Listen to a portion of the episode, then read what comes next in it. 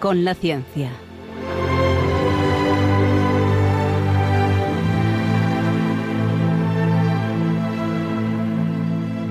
Dirigido por Javier Ángel Ramírez.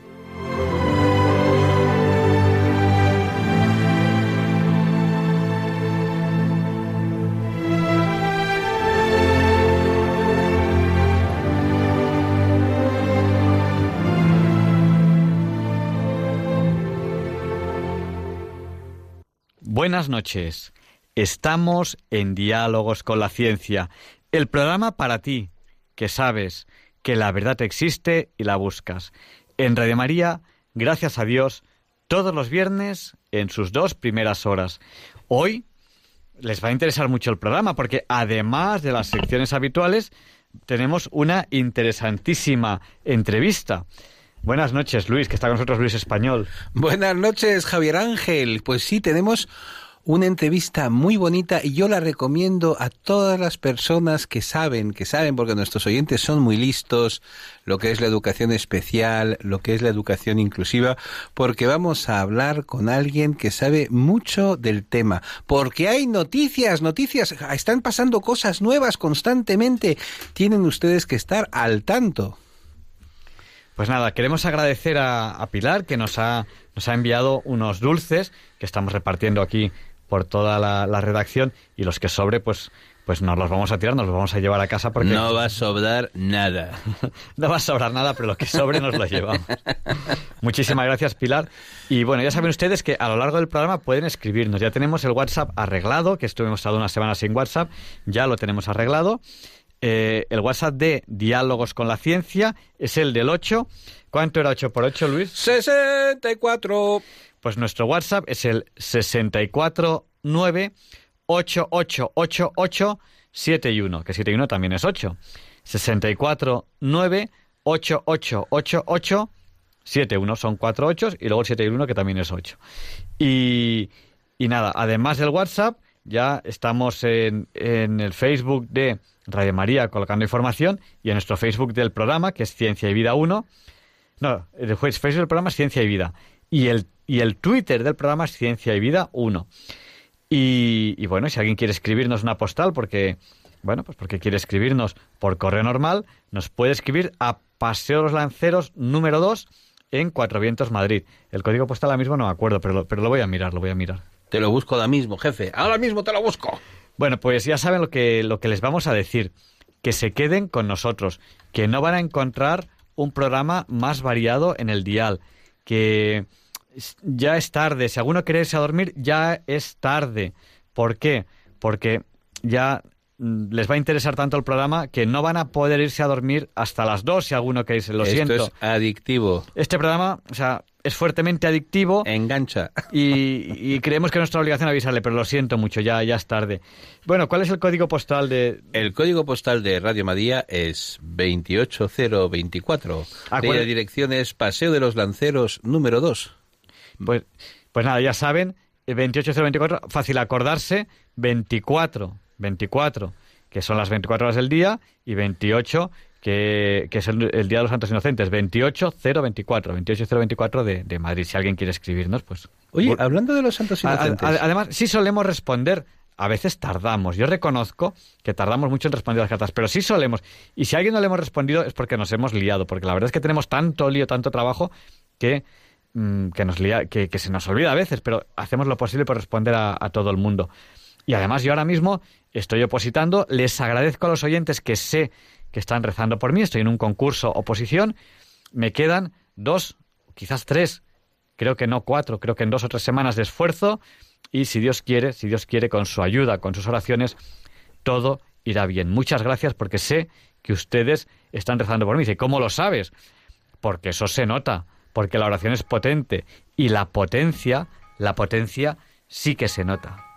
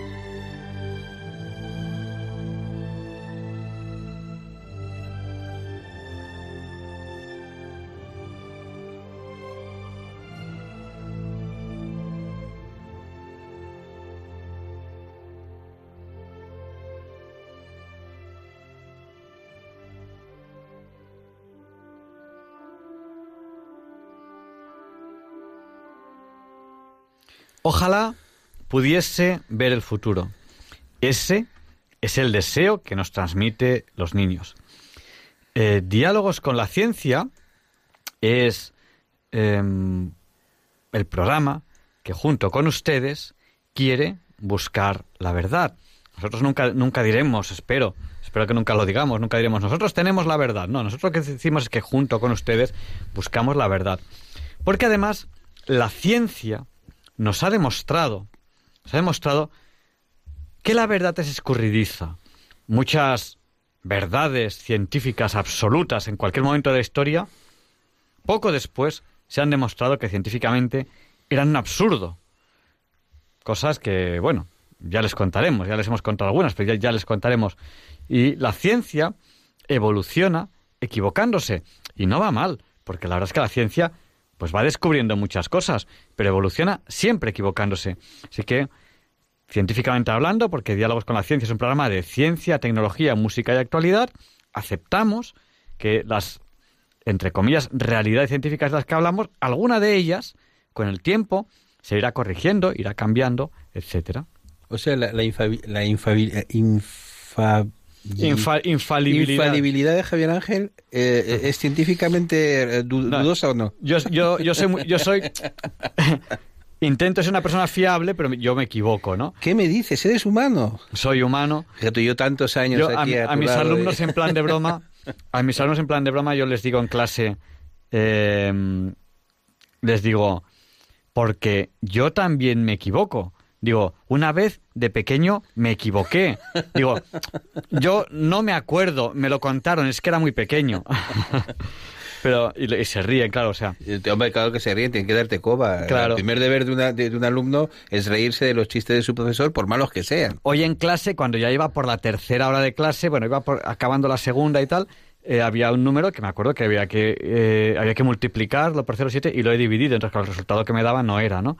Y me dice un alumno, es que creo que tal, creo que usted ha multiplicado y dividido. A ver, vamos a hacerlo de otra manera. Eh, lo hemos razonado de otra manera y evidentemente el alumno tenía razón, lo que demuestra pues que, que yo también me equivoco. Y además era una operación muy tonta, ¿no? una multiplica- había una cosa que había que, que multiplicarla y la he dividido y luego digo, pues qué absurdo, es una, era una tontería, ¿no? Claro que también es verdad, tengo, ahí tengo excusa, ¿no? Como cuando ya uno lleva, está entrando a la tercera hora de clase seguida y a mí me gusta, cuando hago ejercicios en clase, me gusta hacerlos. ¿Por qué? Porque así lo puedo explicar mejor. O sea, en vez de copiar de un papelito, no, no, sin papelito ni nada, tal, y los hago. Les digo a los alumnos, a ver, calcular, multiplicate esto, tal, no sé qué. Tienen la calculadora, porque así yo voy explicando, ellos hacen los cálculos, y, y así, como lo estoy haciendo realmente, es como, como mejor se lo transmito. Bueno, les estoy contando mis trucos para la clase, porque es que hoy, hoy, Vamos a hablar de pedagogía. Vamos a hablar de pedagogía, vamos a hablar de educación. Y ya saben ustedes cómo empieza la entrevista, con esta sintonía. Veo unas valquirias, veo unas valquirias.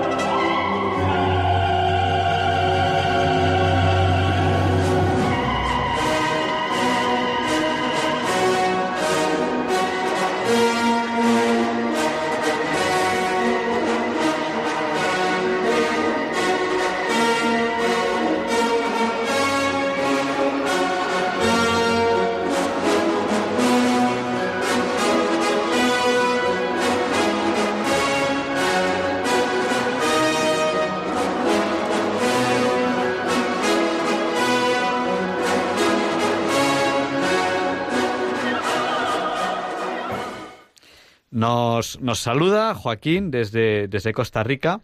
Nos informa que ahí ahora mismo son las 5 de la tarde y 13 minutos. Un saludo muy fuerte, Joaquín, que nos está escuchando a través de Internet. Ya saben que pueden escucharnos en la web de Radio María, www.radiomaria.es, o descargarse en cualquier eh, dispositivo móvil, un teléfono, una tablet, lo que sea, la app, la aplicación de Radio María. Bueno, saben que esta es la sintonía, la cabalgata de las Valquirias, con las que empezamos la entrevista de la semana. ¿Y a quién tenemos hoy, Luis? Pues tenemos el honor de, de contar con don José María Escudero, que es el presidente de la plataforma inclusiva sí especial también punto org. Y claro, nos intriga, nos intriga con el nombre de esta plataforma y queremos hacerle un montón de preguntas para que nos cuente pues qué es la educación inclusiva, qué es la educación especial, ese tipo de cosas que son tan tan importantes porque nos afectan en la entraña misma de la familia. Bueno, pues buenas noches, José María. Buenas noches, Javier Ángel. Muchas gracias por invitarme al programa. Muchas gracias a usted por acudir. Pues eh, lo primero que podríamos eh, preguntarles es, usted es presidente de la plataforma Educación Inclusiva Sí, eh, especial también. Exactamente. ¿Por cuál empezamos? ¿Por la inclusiva o por la especial? ¿Qué es educación inclusiva? Bueno, eh, casi prefiero empezar eh, contando cómo, cómo surge la plataforma. Ah, perfecto. Eh, esto, esto ocurre, la, la, plataforma nace en, en la Comunidad de Madrid en el mes de junio del año pasado, ¿Sí? cuando varios padres nos, pues nos enteramos que, que en, en la Asamblea de Madrid se estaban realizando varias proposiciones de ley para una, una, una, iniciativa legislativa popular y otra eh, presentada por Podemos para reducir o eliminar los centros de educación especial. Eh, como padres de, de, un niño con discapacidad intelectual, pues a todos nos llama mucho la atención. Decimos, ¿cómo es esto posible? Si donde están mejor nuestros niños en, en los coles de educación especial, ¿cómo va a haber alguien que, que quiera cerrar los colegios? Bueno, pues también das por hecho que a lo mejor los partidos políticos no conocen cuál es nuestra realidad en el día a día, que no conocen los centros de educación especial y, comenzamos, a hablar con, con, cada uno de ellos, explicándoles nuestra situación, les invitamos también a, conocer los centros de educación especial, pero lo que más nos llamó la atención fue que nuestras propias entidades, aquellas que en principio tenían que defender los intereses de todas las personas con discapacidad, discapacidad intelectual, como eran Down España, Plena Inclusión y CERMI, pues en vez de apoyarnos, pues estaban en contra. Decía que sí, que era un, los centros de educación especial eran segregadores, que que eran discriminatorios y que apoyaban también, como decían algunos partidos políticos, eh, el cierre de estos colegios. Claro, de ahí nuestra sorpresa y nos dimos cuenta pues que realmente en España no nos estaba representando nadie, que las familias estábamos totalmente eh, desfavorecidas y desprotegidas y tendríamos que montar una plataforma eh, exclusivamente de familiares y de personas con discapacidad intelectual para tener voz y que, y que fuéramos escuchados porque por parte de las entidades no, no teníamos el apoyo.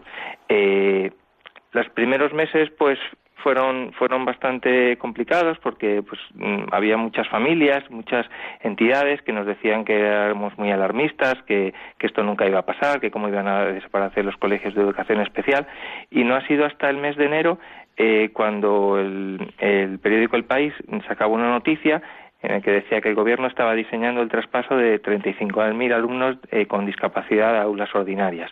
Y ahí es cuando se ha extendido a toda España eh, el miedo y cuando ha habido más movilización en otras, en otras comunidades autónomas. Eh, cuando hablamos de, de educación especial, eh, ¿es solamente a personas que tienen discapacidad intelectual? Me explico. yo, de pequeñito, iba a un colegio donde teníamos, me acuerdo, no me acuerdo si eran una o dos aulas eh, de niños de, de, la misma edad que nosotros, pero que eran sordomudos. Y yo recuerdo, además, para luego contar un poquito mi experiencia, para mí fue, enrique, fue enriquecedor compartir un colegio, un colegio grande como, como era el mío, creo que éramos unos mil alumnos, pues que hubiese un, unos, unos, unas cuantas personas que eran sordomudas. A mí, personalmente, eso me enriqueció, luego contaré mi experiencia. ¿Hablamos también de, este tipo de personas? Sí, tenemos que diferenciar claramente que una cosa es la discapacidad física y otra muy diferente es la discapacidad intelectual, que muchas veces se quiere meter en el mismo saco.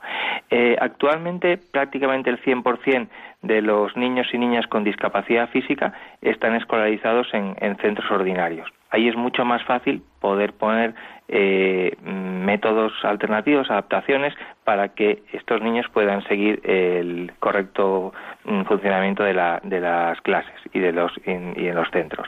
Pero la discapacidad física es un mundo totalmente diferente, eh, que abarca síndrome de Down, parálisis cerebral, autismo, mm, enfermedades raras y nunca se puede comparar con lo que es la discapacidad física. Aún así, el 83% de los niños y niñas con discapacidad intelectual ya están escolarizados en, centros ordinarios. Tan solo hay un 17% en España de niños y niñas que necesitan otros entornos diferentes, otros eh, métodos de, trabajo, otro mm, eh, otro ritmo ritmo de, de trabajo y donde se ve que se puede obtener el mayor potencial y donde pueden desarrollar sus mayores capacidades es en centros de educación especial, que realmente serían centros de educación especializada. Es como mm, si vas al gimnasio y te ponen un entrenador personal que intenta sacar lo mejor de ti. Eso es un colegio de educación especial.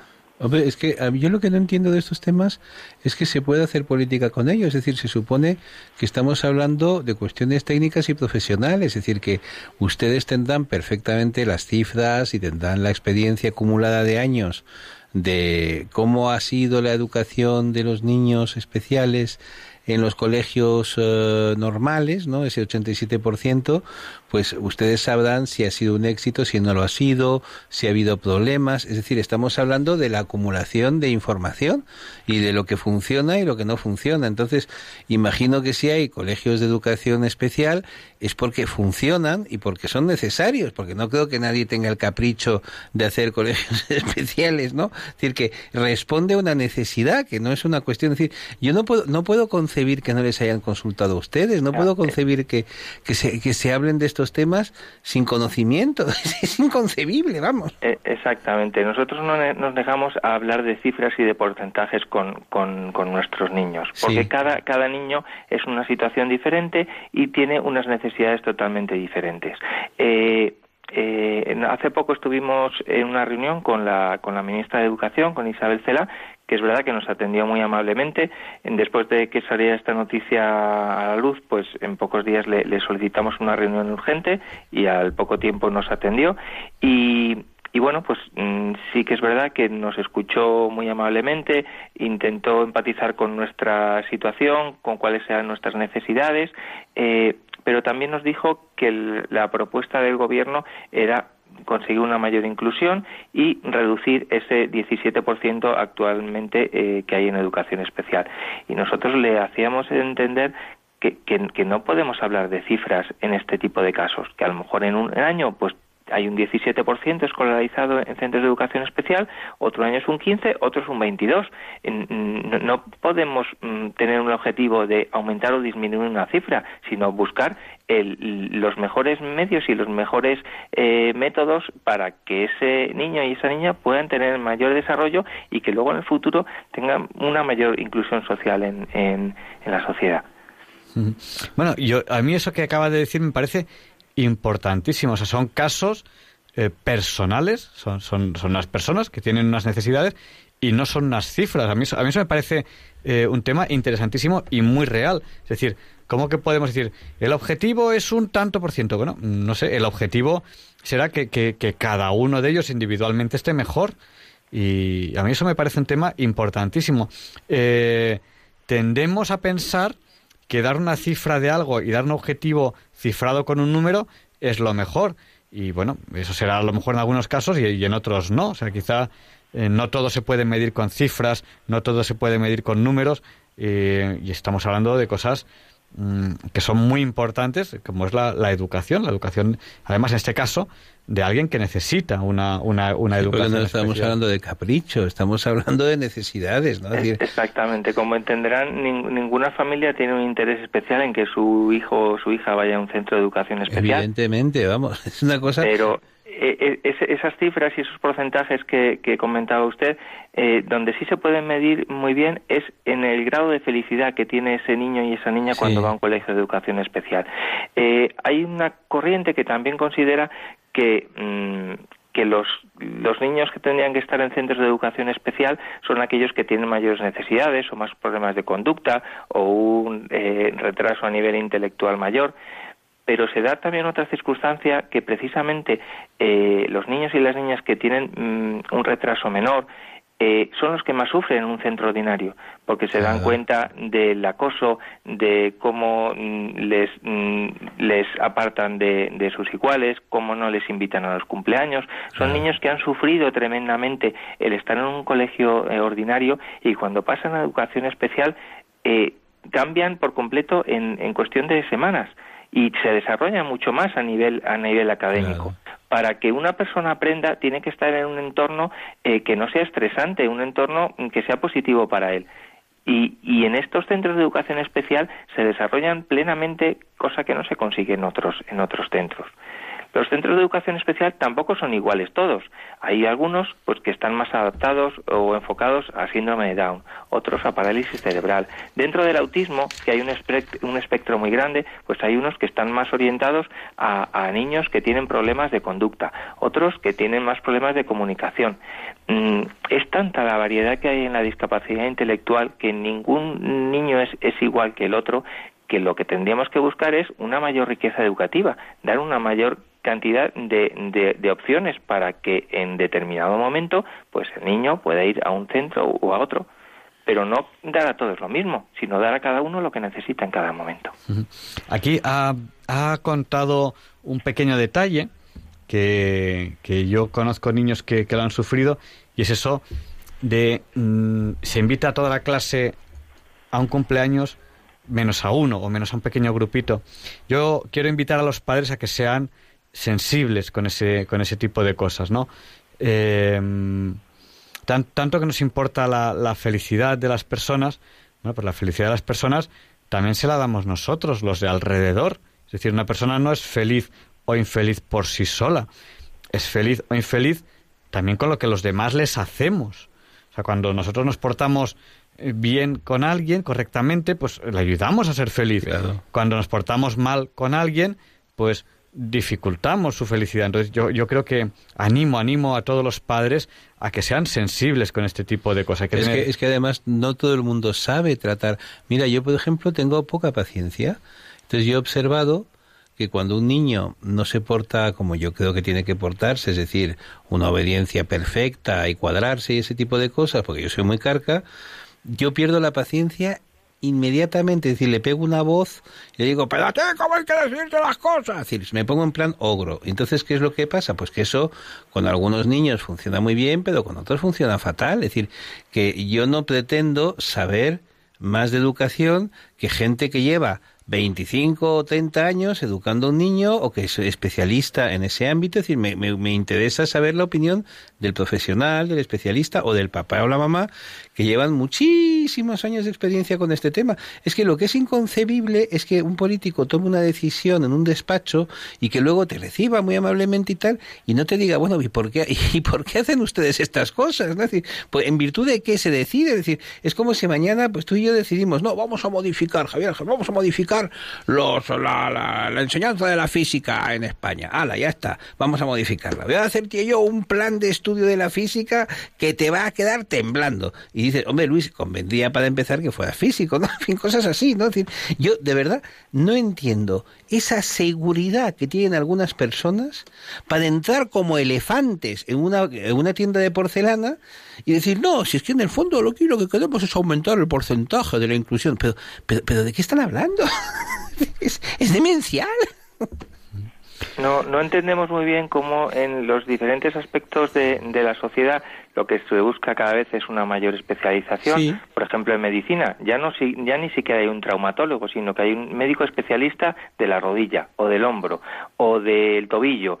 Y sin embargo, en, en educación parece que se quiere un modelo de profesor que valga para todos lo mismo. No, tiene ningún sentido. No tiene ningún sentido. Es No, imposible. no podemos saber todos de todo. Tiene que haber especialistas en diferentes en diferentes aspectos. Y no solamente ya es que estén los profesionales cualificados para tratar a un determinado tipo de niño, sino que los entornos son muy importantes. En autismo, por ejemplo, pues hay niños que, que los espacios abiertos eh, no les va bien o diferentes tipos de, de, de colores, de formas. Eh, no, no todo el mundo puede estar en un centro mm, que sea homogéneo para todo el mundo. Hombre, Necesitamos sí, diferentes im- tipos. im- Imagínese usted, si ni siquiera existen definiciones estándar para los problemas y los tipos y los comportamientos que se llaman autistas o del autismo, si ni siquiera existe un estándar, es decir, se está estudiando todavía el tema. Es decir, las cosas que se saben ahora sobre el autismo o sobre los autistas o sobre lo que se llama autismo ahora mismo es infinitamente superior a lo que se conocía hace 25 años. Pero claro, los experimentos siempre se decía, experimentos con gaseosa, pero con niños no, con niños no vamos a experimentar. Es decir, con niños yo creo que lo más razonable es seguir haciendo lo que funciona, porque eso es... Exactamente. En- por ejemplo, en, en autismo, que es lo que más conozco yo, porque mi hijo, mi hijo tiene, tiene autismo, en otros países se están desarrollando colegios que son referencia en, en el diseño, en cuanto a la estructura Sí. arquitectónica de, de los centros, en ahí en Nueva York, en Utah, en el Cairo, no solamente a nivel arquitectónico, sino a, a nivel de, de diseño de espacio, de formas, de colores, de texturas. Pues en vez de trabajar en esos aspectos, en conseguir centros que estén cada vez más especializados, que reduzcan el estrés eh, emocional Sí. y, y- y la posibilidad de, mm, de, mm, de distracción de estos niños para que estén concentrados en, en aprender lo que necesiten en cada momento, pues mm, al contrario, aquí en España queremos un, un modelo de café para todos, para todos lo mismo. No, no le vemos el sentido, la verdad. Bueno, pues yo creo que, que puede haber llegado el momento de, de abrir el micrófono a, nuestros oyentes, pues si quieren participar en directo en, en esta entrevista, quieren hacer algún comentario, alguna pregunta. Eh, el número de teléfono al que tienen que llamar, cojan bolígrafo, cojan papel, es el 91 005 94 19. ¿Lo puedo cantar? ¿Lo puedo cantar? 91 005 94 19 y tú tienes que añadir 300 euros. Eh, vamos a dar paso ya a, a la, a la primera llamada que, que nos está llamando aquí al eh, 91 005 94 19. Eh, hola, buenas noches. ¿Con quién hablamos? Eh, con Uy, di- discú- discúlpeme, que le, que le he cortado sin querer. Eh, ¿con quién nos, ¿Cómo nos ha dicho que se llamaba? Manuel. Manuel, buenas noches, Manuel. Díganos, el micrófono es suyo. Eh, para mí es muy importante, yo me siento identificado con estas dos personas que estoy escuchando en la radio, la necesidad de ayudar a estos niños con esas dificultades y, voilà, y yo estoy aquí dispuesto a, a, en mis posibilidades, a hacer todo lo posible porque ya no solo estos niños, sino después de estos niños hay otro, muchas otras dificultades de otras personas, como personas mayores, como personas que viven solas, que, que no tienen ayuda.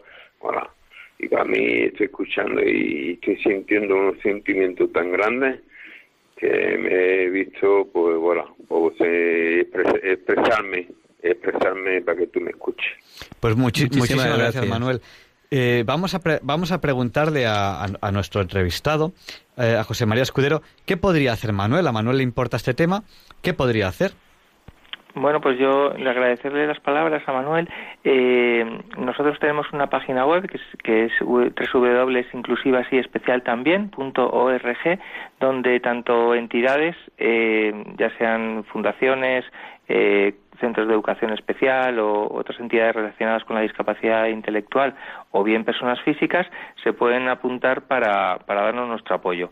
Y de esta forma, pues tener voz eh, de la mayor cantidad de personas posibles y, y- y poder transmitir estos sentimientos a- hacia los partidos políticos y las entidades que nos representan.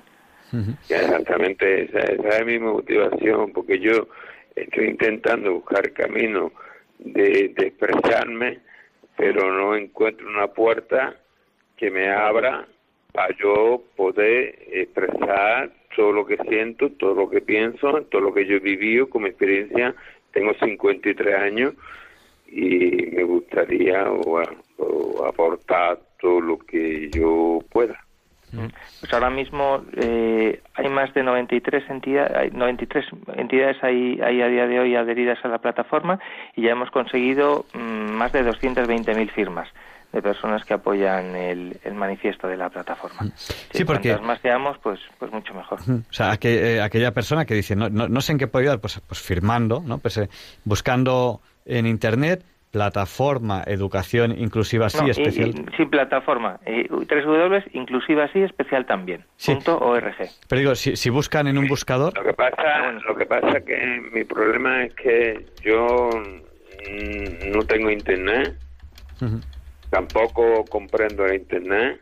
En mi vida ha sido muy complicada de joven, pero hoy tengo una estabilidad y hoy tengo la necesidad, porque hoy yo me conozco, gracias a la vida, a nuestro Señor Jesucristo, que es mi guía, y, y Él me ha señalado el camino, y llevo ya 11 años en el camino de, de, de- de mi Señor, de mi guía, que, que es Cristo, y, y, y estoy intentando buscar puertas, pero todas las puertas se cierran, porque de una manera o de otra, eh, todo el mundo quiere engañar. Y entonces, como a, través de la experiencia, de la búsqueda de la verdad, eh, pues hoy he sentido una sensibilidad dentro de mí, Escuchando a esta criatura, ¿no? Porque yo tengo también dos niñas y un niño que, hola, Sí, sí, sí. que ese es el sentimiento. Y bueno, y ese, esa ha sido mi necesidad hoy de, pues bueno, voy a llamar a ver cómo ellos me pueden orientar, a ver de qué manera yo puedo aportar al mundo, a la sociedad, a la humanidad. Perfecto. Pues, Hola. Ma- Ma- Manuel, vamos a seguir dando paso si le parece bien a- también a más llamadas. Le vamos respondiendo, tam- respondiendo también a través de la radio, si, le- si le parece Bueno. bien. Pues muchísimas gracias. bien.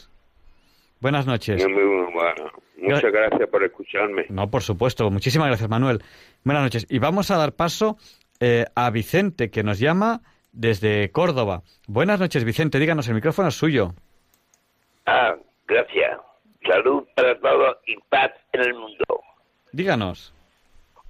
Soy orientador profesional. Llevo 40 años en Córdoba. Tengo 76 años. Me gusta mucho el diálogo de la ciencia. Pues muy, muy- Aquí en Córdoba, en la Diputación, en el año 1979, un curso completo de ciencia de la conciencia, que pertenece al cientificismo, y se dio desde... Eso fue a parar a París.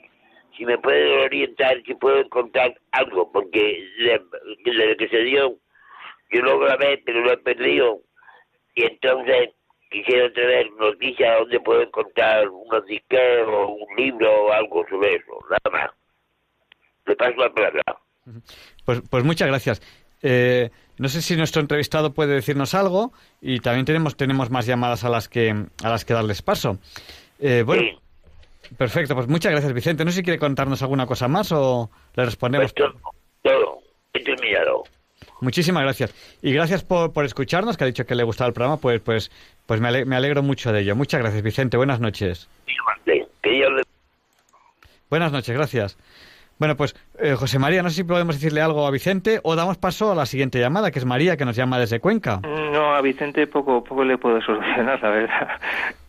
Bueno, pues vamos a, vamos a dar paso a María, que nos llama desde Cuenca. Buenas noches, díganos, el micrófono es suyo. Buenas noches, mire, yo solamente le llamo para decirle que el programa de la semana pasada me gustó muchísimo, pero me, quedé como usted nos pidió oraciones porque tenía algún problema que resolver. Pues yo para decirle que no he dejado de rezar. Tengo 93 años y esta noche ya no puedo ir el programa porque es que luego, como usted dice, tiene adicción y ya no duermo toda la noche. María, muchísimas gracias por escucharnos. Duerma también, que dormir es muy importante. Y, nada, lo que, lo, que tengo no, es que tenga un problema, gracias a Dios, sino que lo que tengo es un concurso o posición. Y estoy trabajando mucho, estoy estudiando mucho y estoy preparándolo muy bien. Y si Dios pues quiere con su... yo cuente con mis, con mis humildes oraciones que, que sepa, que sepa usted y el resto de oyentes que sé que están rezando por nosotros, que sepan que lo estamos notando. Yo personalmente estoy notando que, que ustedes están rezando y creo, creo, creo que las cosas van bien. se tienen un equipo formidable, don, don, Luis Español, que yo le he oído cuando tenía otro programa, también me gustaba muchísimo. Sí. Y en fin, todos, ¿para qué decir? El programa es de quitarse el sombrero es una lástima que no se pueda oír a otra, a otra hora. Bueno, Muchísimas gracias y buenas noches. Gracias, buenas noches. En el podcast, en el podcast a través de internet se puede escuchar a cualquier hora. Le voy a decir, yo estoy vivo sola y estoy ciega, o sea que para mí está todo muy limitado. Bueno, pues que nosotros le, haremos toda la compañía que podamos con la radio y muchas felicidades por sus 93 años y, y bueno, a por, a por muchos más. ya poco puede ser, pero en fin, los que Dios quiera, por lo menos para rezar sí que valgo. Muchas gracias. Bueno, pues vamos a dar paso a, la siguiente oyente que nos ha llamado al 91 005 94 19. Buenas noches. Hola. Oiga. Sí, díganos, el micrófono es suyo. Mire, es que tengo 83 años. Entonces, me cuesta mucho cuando dan las direcciones el apuntarlas, porque cuando empiezo a escribir y cuando ustedes han terminado, yo ya me he olvidado lo que han dicho. Les agradecería que un poco me lo deletreen más despacio pensando en los que somos muy mayores, porque eh, tengo un nieto con síndrome de Down de 19 años y quisiera eh, el apuntarnos a esta plataforma, pero he cogido tres W, inclusive sí especial y no sé qué más. Sí, hola, buenas noches. Eh, la, página web es tres W, inclusiva sí, especial también. Y después, voy a escribir. Es que se me olvida, perdonen. A ver, nada. También. gracias. ¿Y, qué, más han dicho después? ¿ORG o qué? Sí, punto ORG. Punto ORG. Perdonen y muchas gracias. El programa me encanta y les agradezco mucho todo y yo también a partir de hoy rezaré para que le enviaré el ángel de la guarda el día de su examen. Pues muchísimas gracias. Que el Señor les bendiga, les guarde para que ustedes con Radio María sigan haciendo el bien. Y la verdad que es un problema los que tenemos niños especiales porque llevan toda la razón. Cada niño es cada niño y, necesitan sitios especiales. Yo no puedo comprender estos políticos que metan en sus políticas las cosas que son en fin, rezaremos por ellos porque mucho más no podemos hacer, aparte de firmar en estas cosas y organizarnos. Pues muchas gracias. Eh, vamos buenas noches. Muy, buenas, noches, Y muchas gracias por llamarnos. Y vamos a dar paso, que nos, nos llama eh, un padre de, de, un niño eh, y, quiere, y quiere que le demos paso. Buenas noches. Hola, buenas noches. Díganos. Me, me llamo Juan José.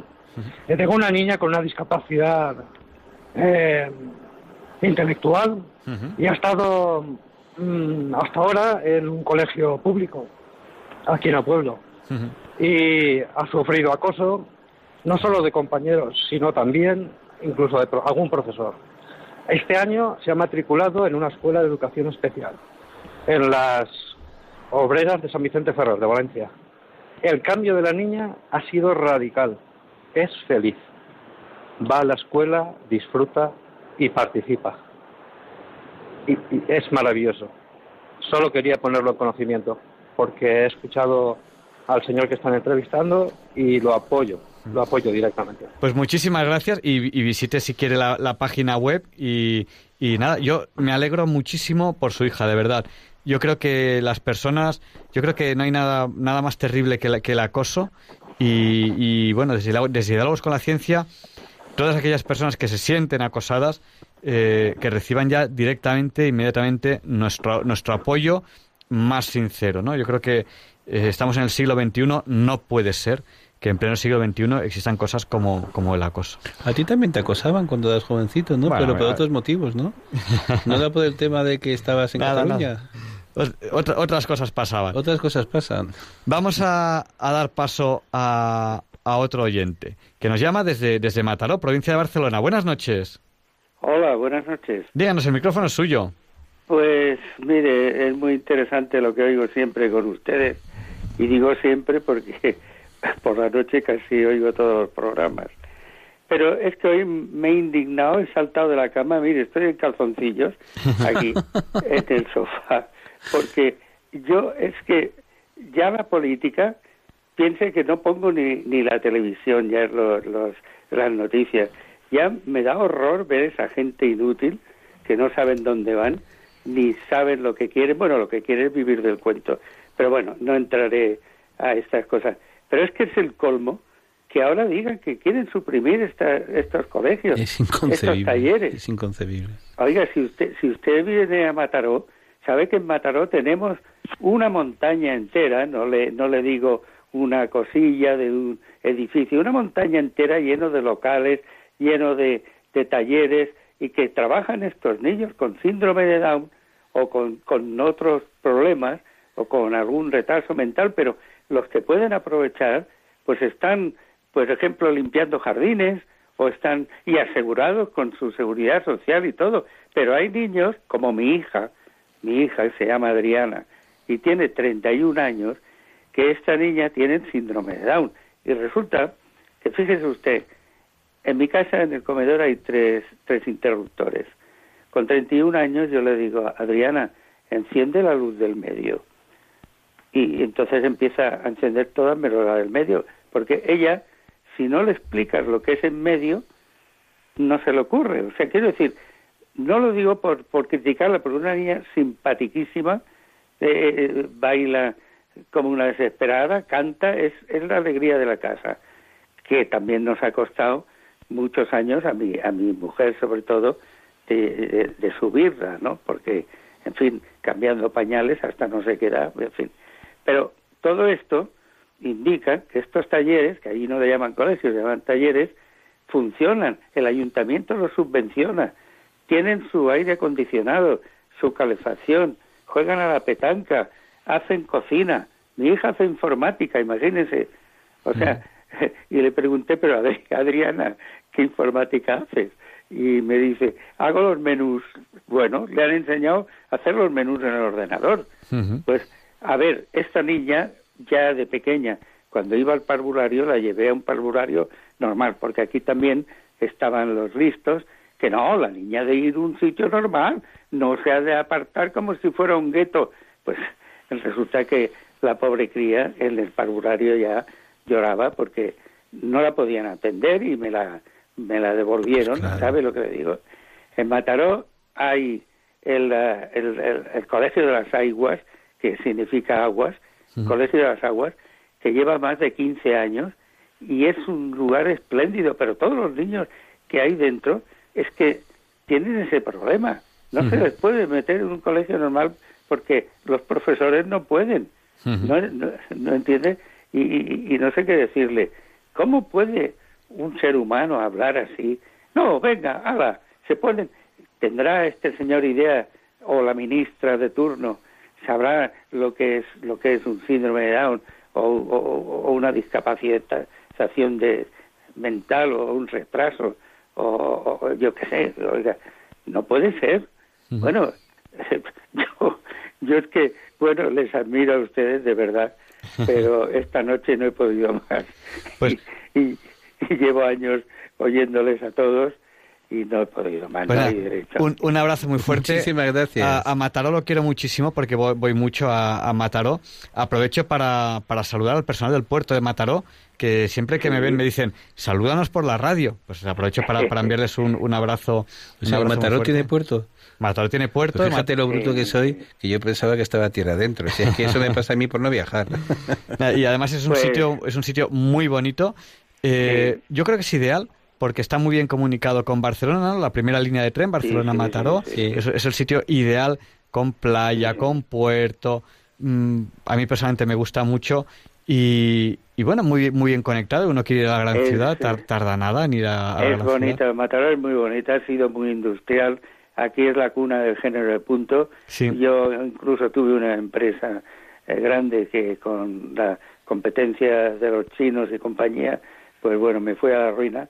Pero bueno, eso no viene a cuento. El caso es que Mataró es preciosa a pesar de los políticos que tenemos. Pues nada, un abrazo muy fuerte, un abrazo a Adriana. Me alegro muchísimo que Adriana ahora esté feliz, que eso es lo importante, eso es lo que, lo que todo padre quiere para, para sus hijos. Estoy Claro. contento, claro. Claro. Mire, ya no le ya no le molesto más. Ahora hizo 20 años que estaba un taller. Eh, mi hija fue la primera que entró en este taller, que tiene que verlo con su jardín, con su espacio. Bueno, pues como recelebraban los- estos 20 años, hicieron un pastel enorme. Y entonces, ¿a quién pusieron? A Adriana, a llevar el pastel de un sitio a otro. Yo, yo veía el pastel y digo, Dios mío, que no se le caiga. Pero no, a veces los infravaloramos y, y- y a veces me hace preguntas que me dejan descolocado, pero mire, no pueden ir a un colegio, un colegio normal porque no pueden estar por ellos. Bueno, mu- muchas gracias, perdonen que me haya alargado, Muchas gracias a usted. Bueno, pero no- ahora me iré a, a dormir más tranquilo. y dándole un abrazo a Adriana de nuestra parte, de, de parte de los de diálogos con la ciencia. Que los besos de Muy los bien. papás y las mamás cuentan más. Muchas gracias, buenas Sí. noches. A ustedes por ser tan amables. Bueno, pues ya, ya, ya nos queda, bueno, nos acercamos, quedan poquitos minutos para, para la una. Yo quiero hablar un poco. Sí, eh, bueno, que, no, no- no- no sé, qué- dí- díganos, le vamos a dar un par de minutitos que, que, que, que nos, que, nos, que le teníamos ahí a, a- a la espera y, y, le, y terminamos ya la entrevista. Buenas noches. ¿Hola? ¿Sí? Hola. Sí, díganos, eh, por favor, sea muy breve y, y terminamos ya la entrevista. Vale. Eh, yo quiero decir Díganos. que siento un amor tan grande en mi corazón y, y llevo cuatro años, tengo 53 años, tengo 53 años y ya hace Sí, cuatro que, años eh, que su nombre era, porque, Que- porque le hemos atendido al principio de todo, ¿no? ¿Cómo era su nombre? eh, eh, Manuel. Ma- Manuel, que, que es justo la persona que ha entrado al principio de, de, de- de- de todas las llamadas. Exactamente, al principio. Y después yo he escuchado todo, a Sí. todas las personas que han entrado. Sí, Yo atentamente he escuchado a todo el mundo. Y, y es tan profundo porque yo estoy en la búsqueda, yo tengo 53 años y, y hace cuatro años que, que la luz la vi, vi y abandoné todo lo malo, yo abandoné todo lo malo y llevo cuatro años, yo soy malagueño, después de Málaga me fui a París, en Francia he estado siete años, hoy vivo aquí en Villablanca, en Huelva, llevo tres años y medio, hoy me siento la paz, la tranquilidad, he encontrado la necesidad de vivir el día a día con mi Jesucristo que me ha indicado Manuel, este es el camino.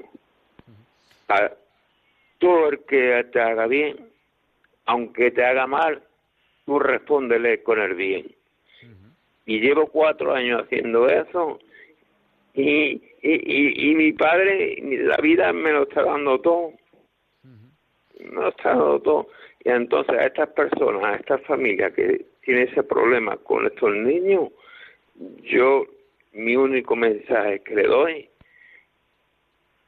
que se agarre a nuestro Señor Jesucristo, que tenga esa esperanza, esa fuerza, esa fe, y que cada noche, si mm, no pide por, por él mismo, que diga, padre, déjame llevar un, un cachito de camino de la cruz de mi hermano Jesucristo. Pues, Yo quiero quitarle el sufrimiento a mi hermano. pues muchas ya que no puedo el día a día a- hacerlo con la humanidad, déjame espiritualmente que yo pueda quitarle el sufrimiento, un, un, un trozo de camino, la cruz de mi hermano Jesucristo. Pues Ma- Manuel, muchísimas gracias por su, por su testimonio. Vamos a terminar ya, si le, si le parece, la, la, la- la entrevista, que, que- que queda ya muy poquitos minutos para la una. Un abrazo muy fuerte, Manuel. Muchísimas gracias. eh, Muchas gracias por atenderme. Ya ve, para eso estamos. Muchas gracias. Buenas noches.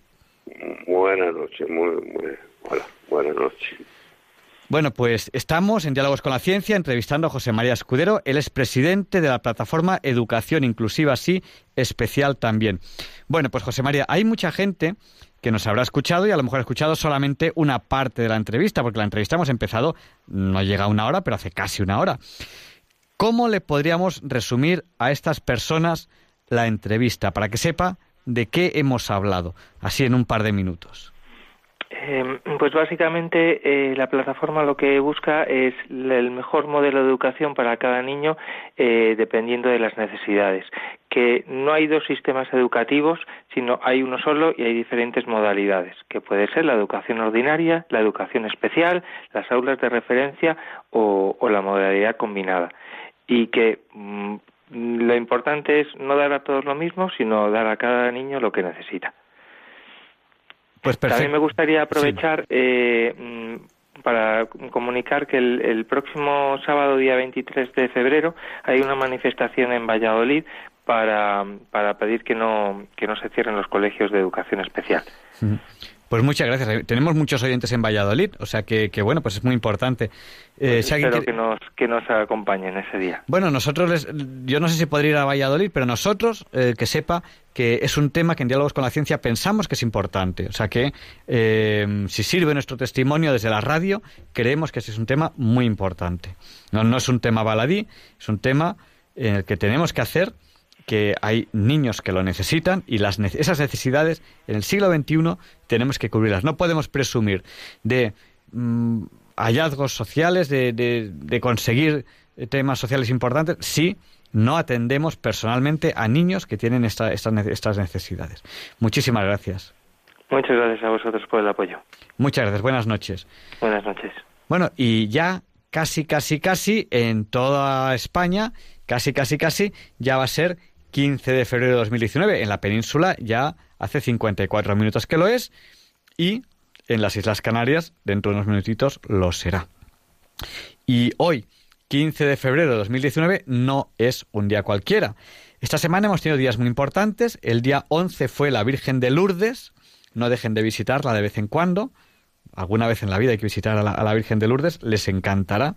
Nosotros estuvimos en Lourdes este verano porque hicimos la promesa de que si los niños pasaban de curso, iríamos a Lourdes y a Fátima.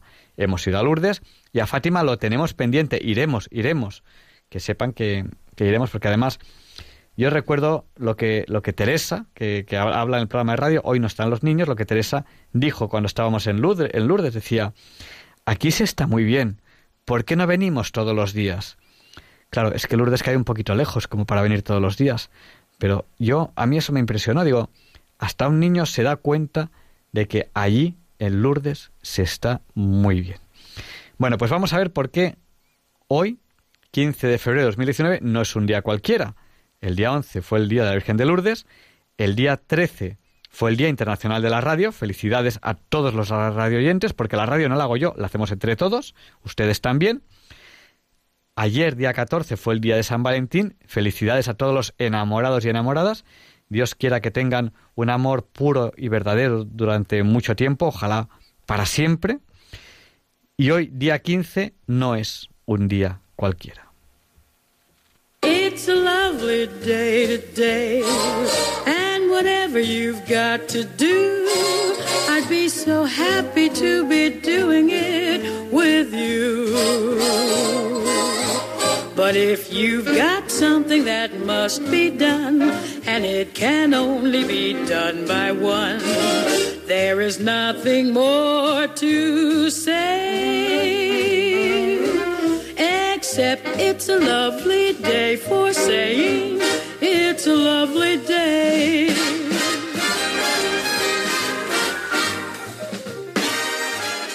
No, Javier Ángel, no dilectos compañeros de diálogos con la ciencia, no, queridísimos oyentes de Radio María, claro que no es un día cualquiera, ningún día es un día cualquiera.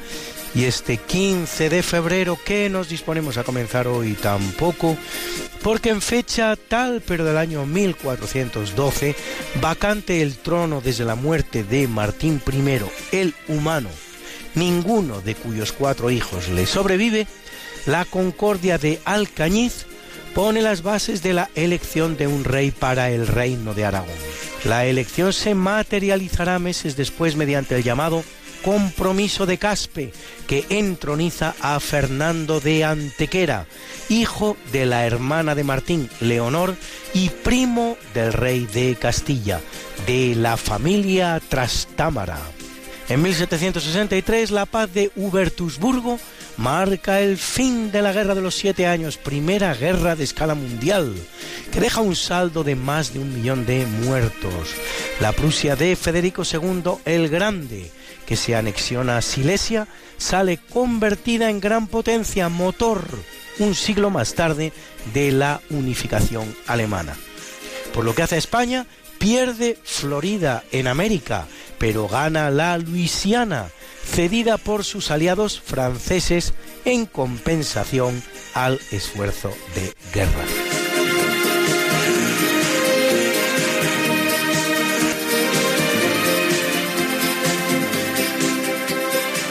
En 1819 el Congreso de Angostura elige a Simón Bolívar presidente de la Gran Colombia, que en el marco de las innumerables guerras civiles americanas se desintegra solo 10 años después para formar las actuales Colombia, Venezuela y Ecuador. Y en 1898, en La Habana, a las 21.40 horas, el crucero norteamericano Maine salta en pedazos por una explosión que causa la muerte a 264 marineros. A pesar de que la explosión no es obra de España, de lo cual es buena prueba que toda la oficialidad norteamericana se hallaba fuera del buque en una fiesta organizada por las autoridades españolas, el presidente estadounidense McKinley aprovecha el suceso para iniciar los preparativos bélicos. Tal es el injusto comienzo de una guerra que supondrá para España la más dramática derrota, el desastre del 98 y la pérdida de provincias españolas tan entrañables como Cuba, Puerto Rico y Filipinas, vinculadas a la historia de España durante más de cuatro siglos. Y en 1941 el rey Alfonso XIII de España destronado diez años antes por una segunda república, advenida con unas elecciones municipales donde las candidaturas republicanas ni siquiera habían ganado, abdica en favor de su hijo Juan de Borbón, padre del futuro Juan Carlos I.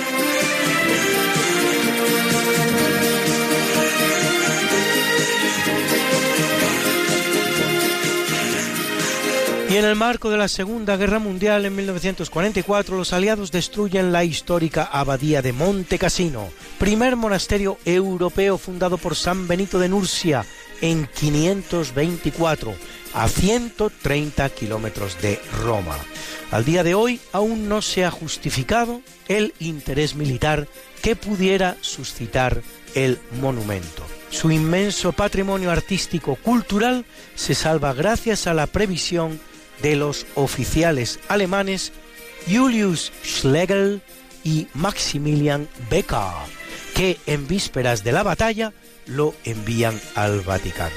En 1946, aunque no el primero título que ha de reconocerse al Z1 alemán, construido en Berlín en 1936, se presenta en Estados Unidos el ENIAC, Electronic Numerical Integrator and Computer, vale decir computador e integrador numérico electrónico, construido por la Universidad de Pensilvania. Pesa 27 toneladas y mide 2 metros y medio de alto, 1 de profundo y 30 de largo, elevando la temperatura del local en el que se halla cuando entra en funcionamiento a 50 grados centígrados. Sus prestaciones, ni que decir tiene, son infinitamente inferiores al peor de los ordenadores personales de los que disponga usted en su casa. Así de bestialmente ha avanzado la tecnología en tres cuartos de siglo.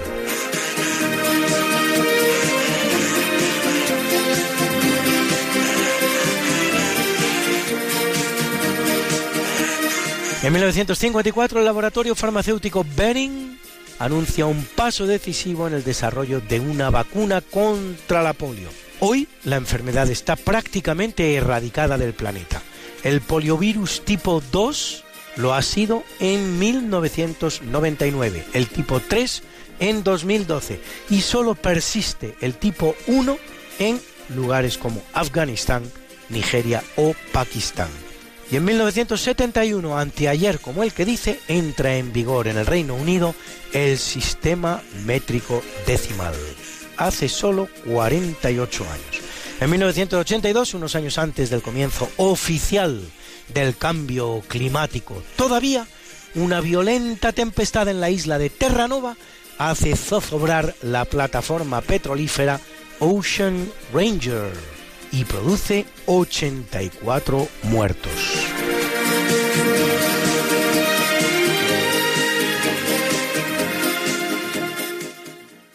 Bruna, Bruna, nació María y está en la cuna, nació de día, tendrá fortuna, bordará la madre su vestido largo y entrará a la fiesta con un traje blanco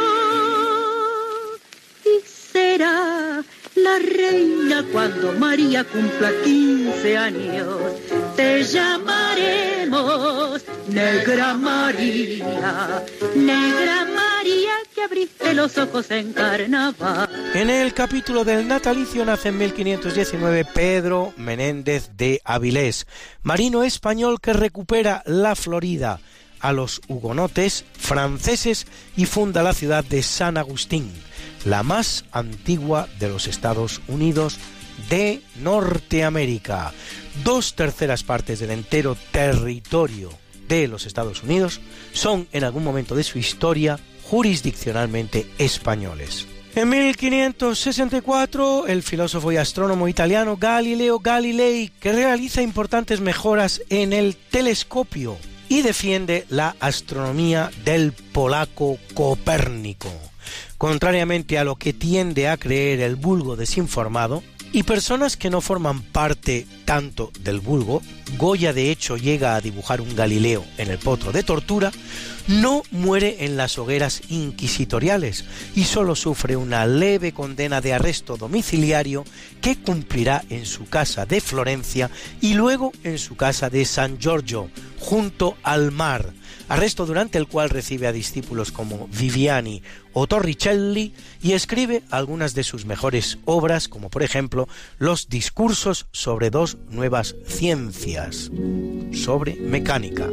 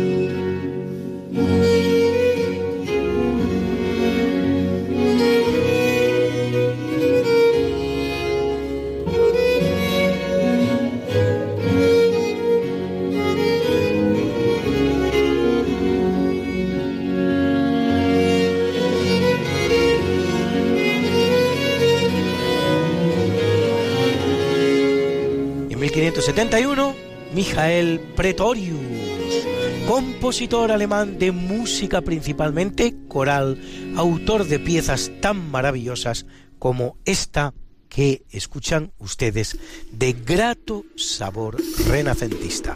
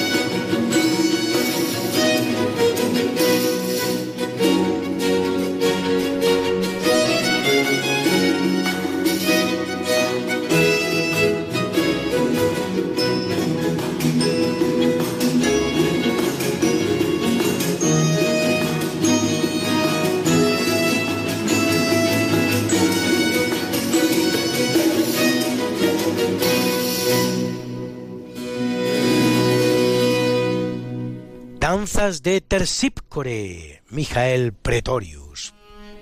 Por cierto que Terpsícore es una de las nueve musas, precisamente la de la danza. En 1811, Domingo Faustino Sarmiento, uno de los más recordados presidentes argentinos, que impulsa la educación popular.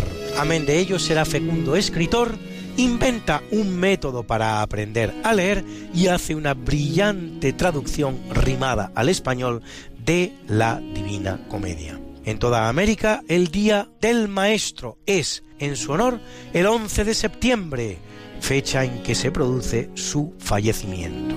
Y en 1861, el que nace es el suizo Charles-Edouard Guillaume, Nobel de Física 1920, por su descubrimiento de la aleación de acero y níquel, conocida como IMBAR, con un coeficiente de dilatación térmica muy bajo que lo hace idóneo para relojes y medidas geodésicas. En 1873, el sueco Hans von Euler-Schelping Nobel de Química 1929 por sus investigaciones sobre fermentación.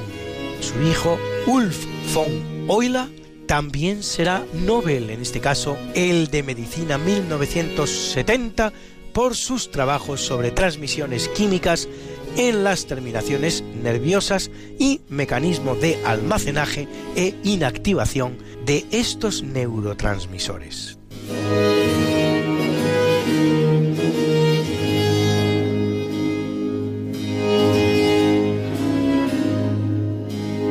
1910 nace Irena Sendler, enfermera polaca que durante la ocupación alemana de Polonia salva a 2.500 niños judíos del gueto de Varsovia de morir en los campos nazis de exterminio.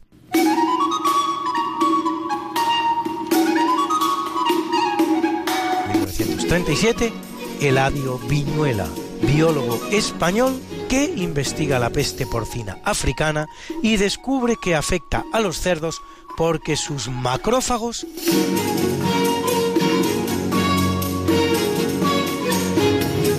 poseen receptores específicos del virus.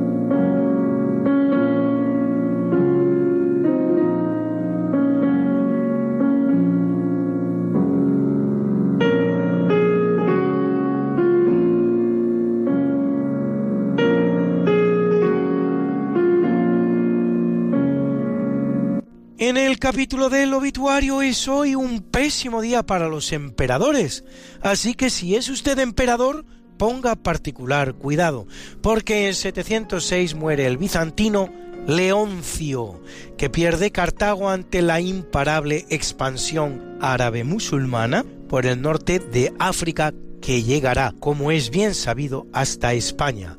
En 1152 lo hace el del Sacro Imperio Romano Germánico, Conrado II, que había participado en la Segunda Cruzada sellada con la pérdida de Damasco. Y en 1637 Fernando II de Habsburgo, que participa en la Guerra de los 30 años con relativa fortuna para Austria. Durante su reinado aunque su final, ya muerto él, será muy aciago para el imperio. En 1847 muere José de Palafox, brillante defensor de Zaragoza durante la francesada, mal llamada Guerra de la Independencia, pues España no era un país a la búsqueda de su independencia largamente consolidada y reconocida, sino apenas un país ocupado y ni siquiera todo, y durante un periodo muy breve que no llega a los cuatro años. De hecho, al final de la guerra, los ejércitos españoles llegan a entrar en Francia y a nadie se le ha ocurrido que yo sepa llamar a la susodicha guerra, guerra de la independencia francesa.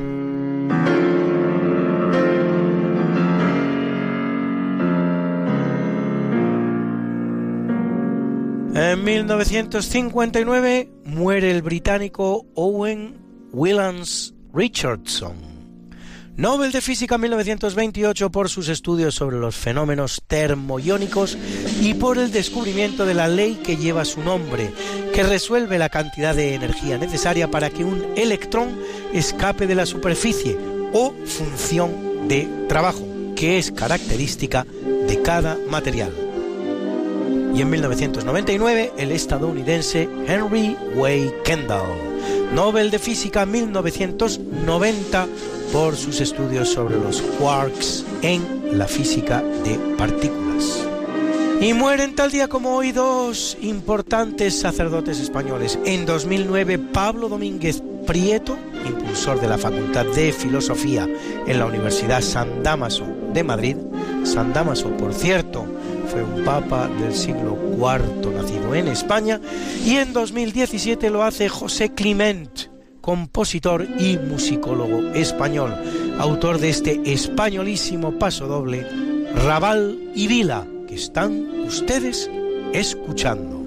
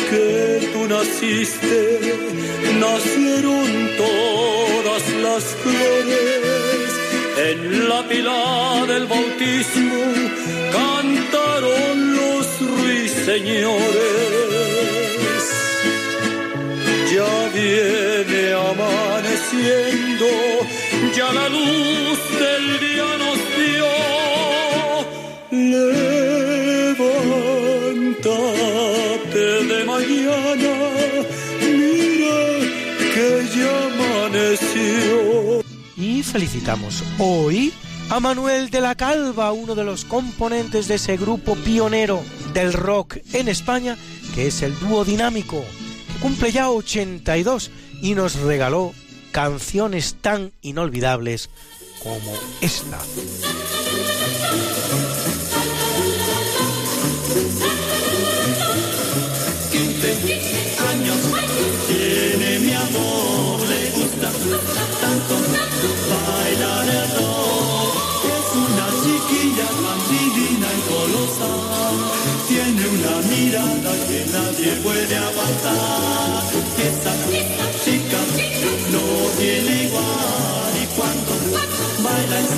Sensacional. Si le doy mi mano, ella la acariciará. Si le doy un beso, ya sabe lo que soñar.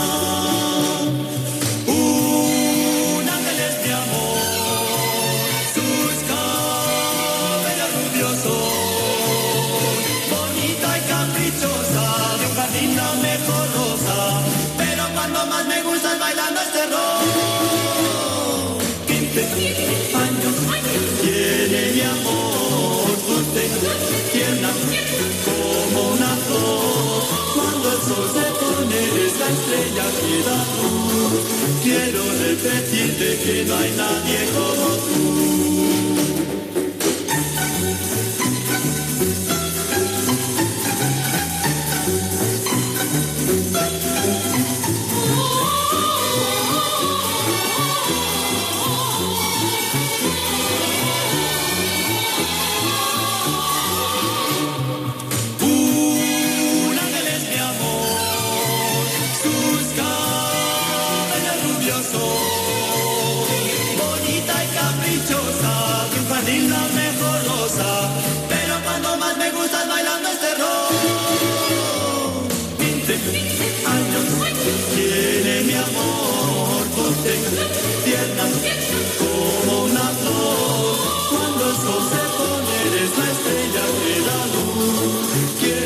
Repetirte que no hay nadie como tú. 15 años tiene mi amor. 15 años tiene mi amor.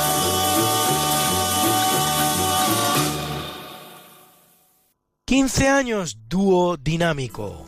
Y Amat Groening, historietista, escritor y productor de televisión estadounidense, creador de los geniales Simpson que ven ustedes cada día en dibujos animados, el cual cumple 65 y hoy sobre todo guapas.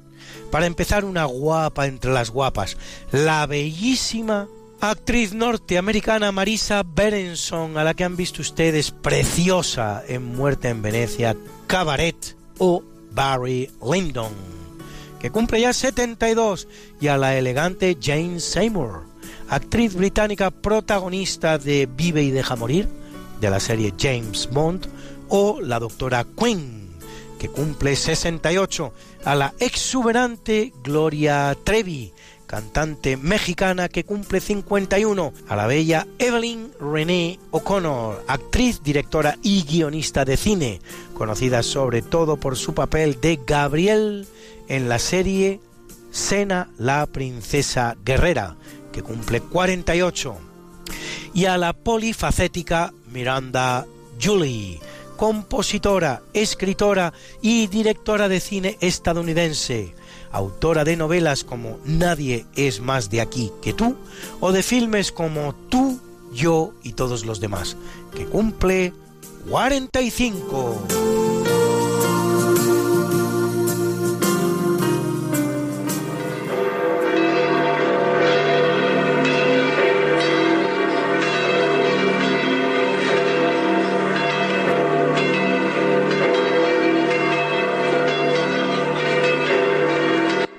Celebra la Iglesia Católica a Saturnino Cástulo, Lucio Magno, Ágape, Cástula, Domnina, Faustino y Jovita, mártires, mártires, mártires, Aquinidio y Decoroso, obispos,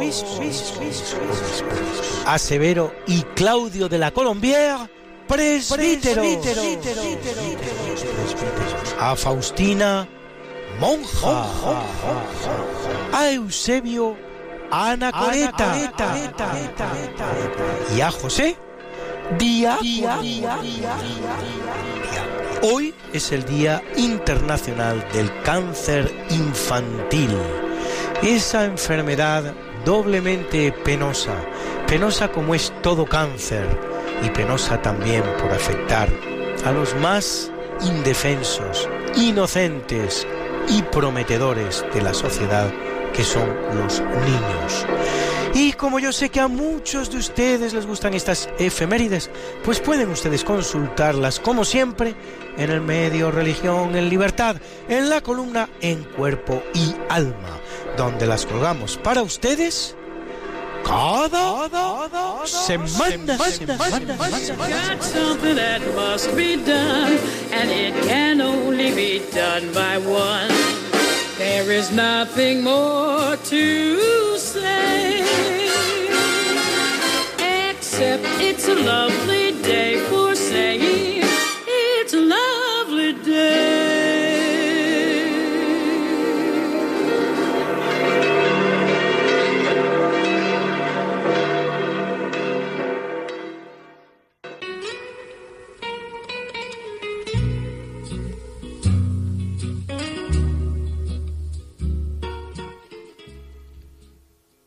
Leonardo Daimiel Pérez de Madrid nos invita a pensar y sentir.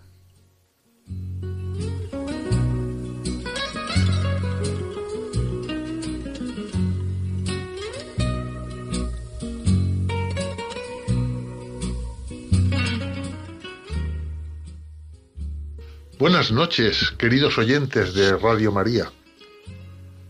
El día 14 de febrero, que acabamos de celebrar, es un día que a casi nadie pasa desapercibido. Se celebra la festividad de San Valentín, entre otros no pocos santos que en esta fecha fueron reconocidos por la Iglesia Católica. Nombraré solo algunos. Santos Cirilo y Metodio, por cierto, patronos de Europa, Alejandra de Egipto, Adolfo, Antonino, Ausencio, Cerón, Eleucadio, Juan Bautista de la Concepción, Nostriano, Vital y Zenón. No cabe duda que el más conocido de forma generalizada es San Valentín, que está muy enraizado en nuestra cultura. Los nombres de Valentín y Valentina están unidos a la celebración y exaltación del amor, así como a las bellas tradiciones asociadas. El origen de su nombre es latino, valens, que significa fuerte, vigoroso. Vivió en el siglo III y la tradición dice que San Valentín fue un sacerdote romano que casaba a las parejas en secreto, porque el emperador, Claudio II, había prohibido las bodas, intentando evitar que los hombres se distrajeran de dedicar su vida al servicio del ejército. La fiesta de San Valentín, Día de los Enamorados, es la cristianización de las fiestas de la fertilidad, tan antiguas como la humanidad. Ya en el siglo IV Cristo, los romanos celebraban a mediados de febrero las fiestas lupercales, que incluían ritos paganos y violentos. Estas fiestas fueron transformadas por el Papa Gelasio I a finales del siglo V, recogiendo las leyendas y tradiciones sobre San Valentín y dando lugar a la fiesta cristiana que celebramos desde entonces, aunque sin olvidar que el amor hay que celebrarlo todos los días. La figura de San Valentín ha quedado definitivamente considerada como patrón de los enamorados. Y durante el siglo XIX, en los países anglosajones comenzó la tradición de intercambiarse en este día mensajes amorosos, apareciendo también la costumbre de hacer regalos a la pareja, lo cual, por cierto, es fomentado comercialmente con gran intensidad. Hoy les voy a leer varias frases y expresiones relacionadas con el amor. Unas son profundas, otras emotivas, algunas poéticas, etcétera. Bueno, y espero que todas nos resulten apropiadas para pensar y sentir. Al final de cada una iré diciendo el nombre de su autor. están referidas al amor humano, el que tenemos entre las personas, porque al amor de Dios ya me he referido en un programa anterior. Y ahora empezamos. El verdadero amor no es el amor propio, es el que consigue que el amante se abra a las demás personas y a la vida. No atosiga, no aísla, no rechaza, no persigue, solamente acepta. Antonio Gala. Me estás enseñando a amar, yo no sabía. He descubierto que amar es no pedir, es dar. Gerardo Diego. El amor se siente, no se ve. El amor silencioso es el más fuerte de todos. San Juan Pablo II. El amor se compone de una sola alma que habita en dos cuerpos. Aristóteles. No ser amados es una simple desventura. La verdadera desgracia es no amar. Albert Camus. Amar, amar no es mirarse el uno al otro, es mirar juntos en la misma dirección. Antoine de Saint-Exupéry. Ama un solo día y el mundo habrá cambiado. Robert Browning. Dadme a mi Romeo y cuando muera lleváoslo y dividirlo en pequeñas estrellas. El rostro del cielo se tornará tan bello que el mundo entero se enamorará de la noche y dejará de adorar al estridente sol. William Shakespeare. Hay un camino seguro para llegar a todo corazón y es el amor. Concepción Arenal. Ni la ausencia ni el tiempo son nada cuando se ama.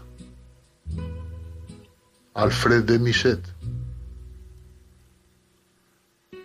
Lo único que me duele de morir es que no sea de amor. Gabriel García Márquez. Donde no hay amor, poned amor y encontraréis amor. San Juan de la Cruz. El amor es el significado último de todo lo que nos rodea. No es un simple sentimiento, es la verdad, es la alegría que está en el origen de toda creación. Rabindranath Tagore.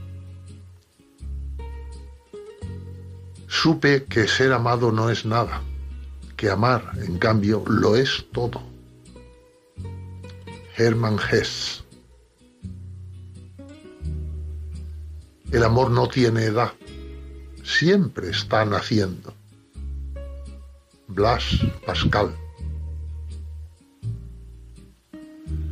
Al verdadero amor no se le conoce por lo que exige, sino por lo que ofrece. Jacinto Benavente. El amor es lo único que crece cuando se reparte. Antoine de Saint-Exupéry.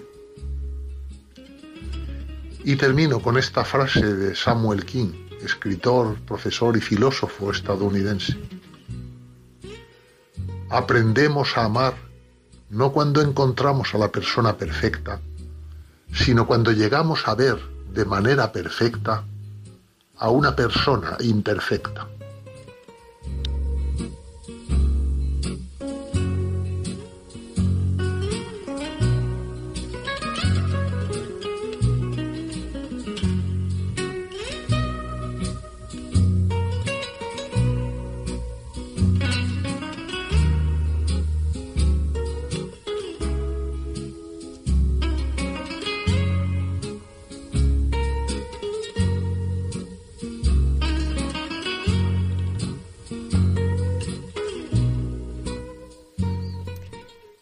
Alfonso Carrascosa presenta la sección Católicos y Científicos.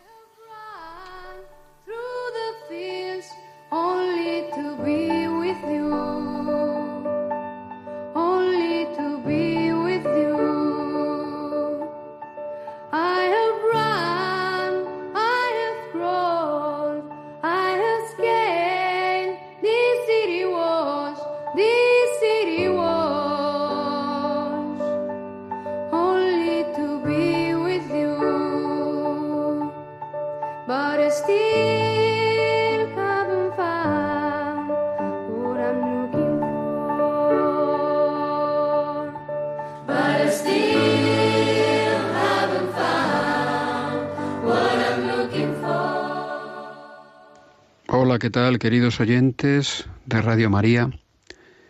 Hoy en Católicos y Científicos, José Gafo Muñiz.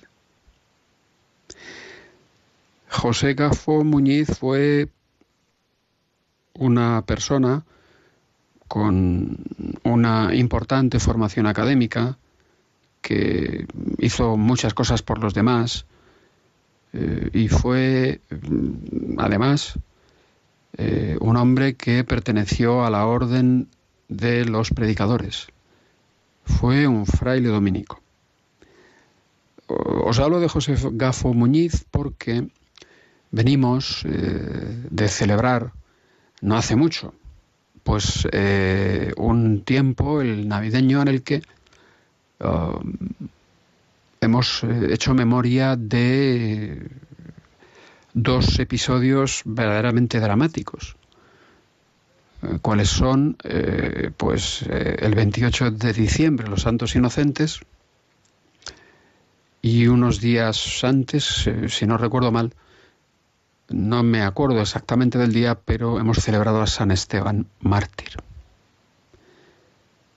Es decir, hemos eh, hecho presente que en ocasiones, eh, pues el anuncio del Evangelio no es que moleste, es que desata lo que conocemos como odium fidei, como odio a la fe, que es una actitud que en última instancia proviene del demonio, que pues eh, toma carne en personas, no necesariamente eh, personas posesas, sino personas engañadas, en definitiva, que, bueno, pues eh, llegan a la conclusión de que lo que hay que hacer para tirar para adelante es matar a la gente, matar a la gente que profesa la fe católica.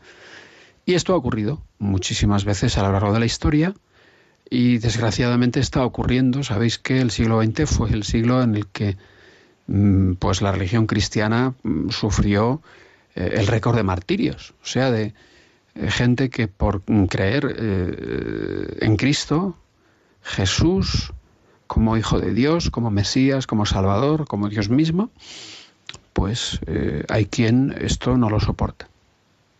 Bueno, pues os digo todo esto porque este, este fue exactamente el caso de José Gafo Muñiz, este dominico eh, del que os quería hablar.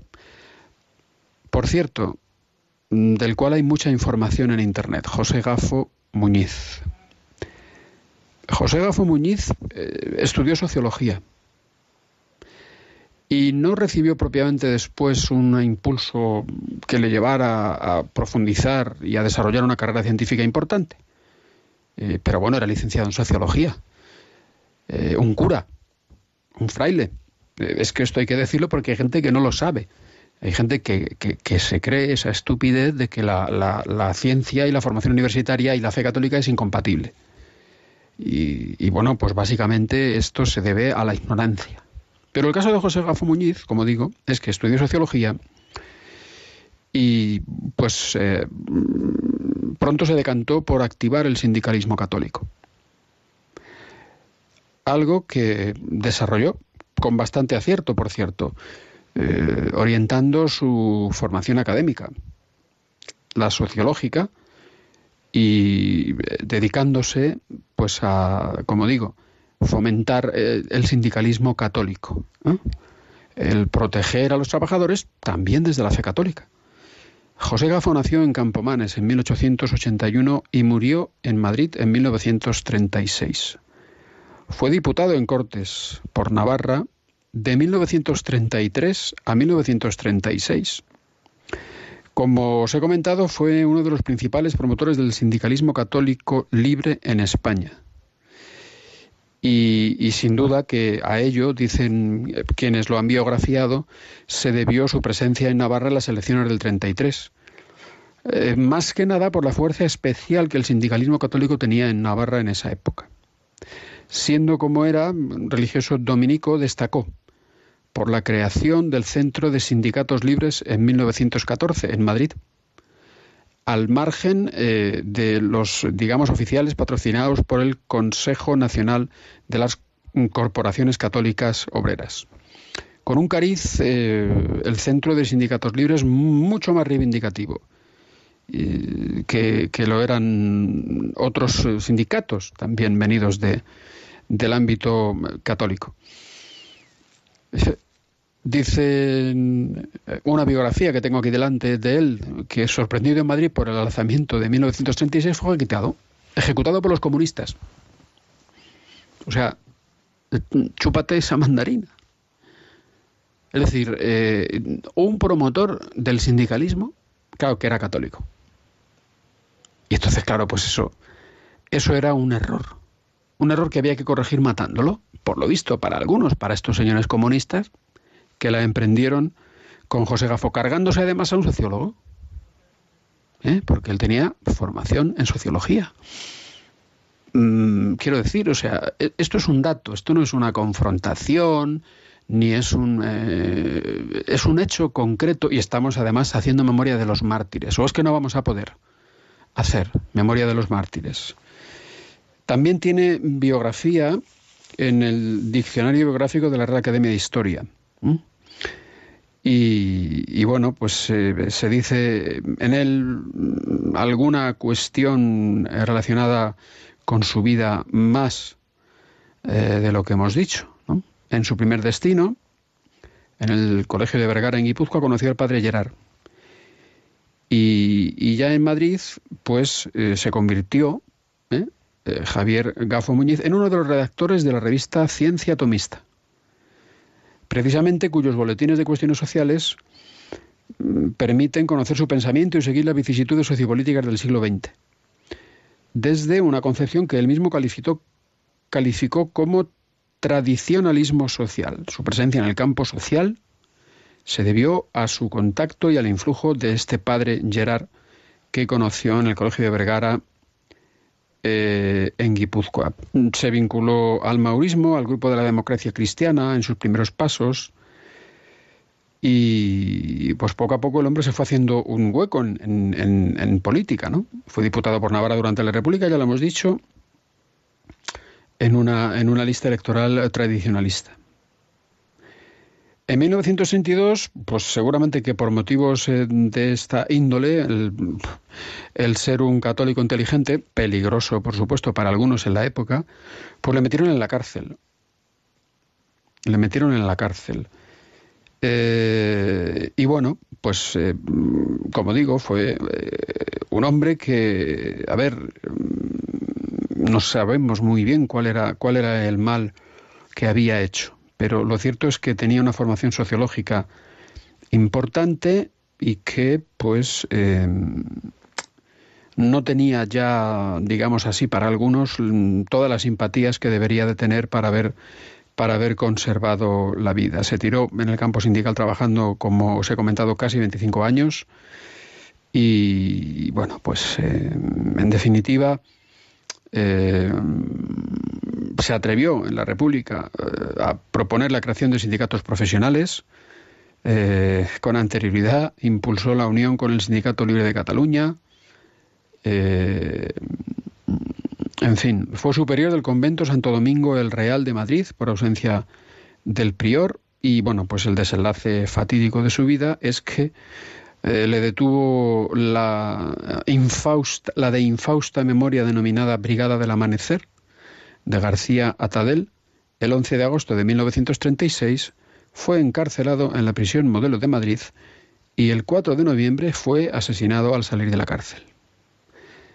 Eh, curiosamente, y lo digo también, en su honor sobre todo, porque no todo era blanco y negro, Teodomiro Domínguez, un socialista, Teodomiro Domínguez, un socialista, esto sí que es algo insólito, pero que hay que decirlo, pues resulta que lo buscó para salvarlo, para librarlo de esta mm, barbarie que se desató, que todo el mundo conoce con el nombre de persecución religiosa, y que pilló por medio a mm, José Gafo Muñiz y, se lo llevó por delante. Bueno, pues tuvo el hombre mm, bastantes obras, boletines de cuestiones sociales, crónicas científicos sociales de España, eh, el Movimiento Social de España, la nueva iniciativa social, el Padre Gerard Recuerdo, rotulaciones católicas, tradicionalismo social, etc., etc., etc. Como digo, hay importante mm, y, y, y, abundante documentación sobre su vida y yo con esto mm, me despido por hoy. Eh, esto ha sido todo. Eh, para Diálogos con la Ciencia, Alfonso Carrascosa, científico del CSIC. Muchas gracias, Alfonso. Y bueno, nos quedan unos minutitos de programa en el cual les podemos dar paso a, los oyentes.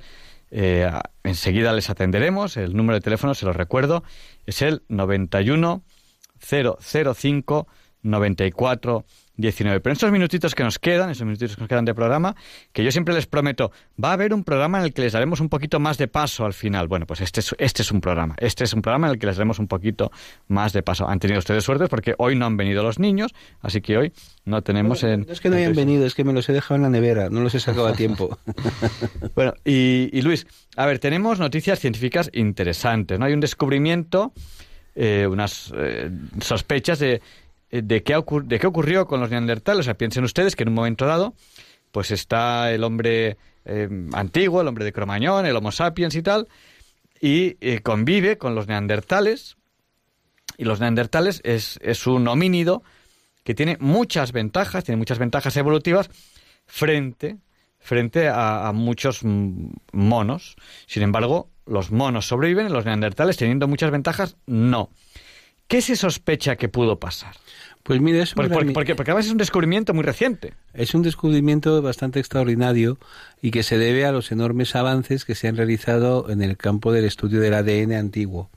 Pues fíjate tú que tenemos en España la cueva del Sidrón. Y la cueva del Sidrón, que es como una sidra muy grande, pues eh, han encontrado 2.500 restos de huesos y tal de los eh, neandertales que eran tan humanos como nosotros, lo que pasa es que eran ligeramente distintos a nosotros, pero vamos, tienen incluso arte y fueron los que eh, aprendieron a controlar el fuego, mm, incluso son nuestros antepasados, porque sabes que el Homo sapiens se cruzó con el hombre de Neandertal, es decir, todos tenemos un poquito, algún abuelito Neandertal por ahí arriba, ¿no? Entonces, no se sabía muy bien, no se sabe todavía, ¿Por qué desaparecieron los, los, neandertales? Porque con lo que tú dices, es decir, ¿cómo es posible que una, que una especie humana eh, desarrollada, que controla el fuego, que tiene ya manifestaciones de arte, que vamos, que son como nosotros, lo que pasa es que eran un poco más fuertes nada más, tenía una pinta un poco más bestia porque eran fuertes los neandertales. ¿Por qué han desaparecido? ¿Por qué ese, el, homo, el hombre moderno lo sustituyó, el que hemos llamado una, en un momento dado cromañón y que ahora se considera el Homo sapiens directamente, ¿no? Todos somos Homo sapiens. Bueno, pues ese misterio a lo mejor lo han desvelado unos estudios sobre el ADN de esos restos de la cueva del Sidrón, de la Sidra Grande.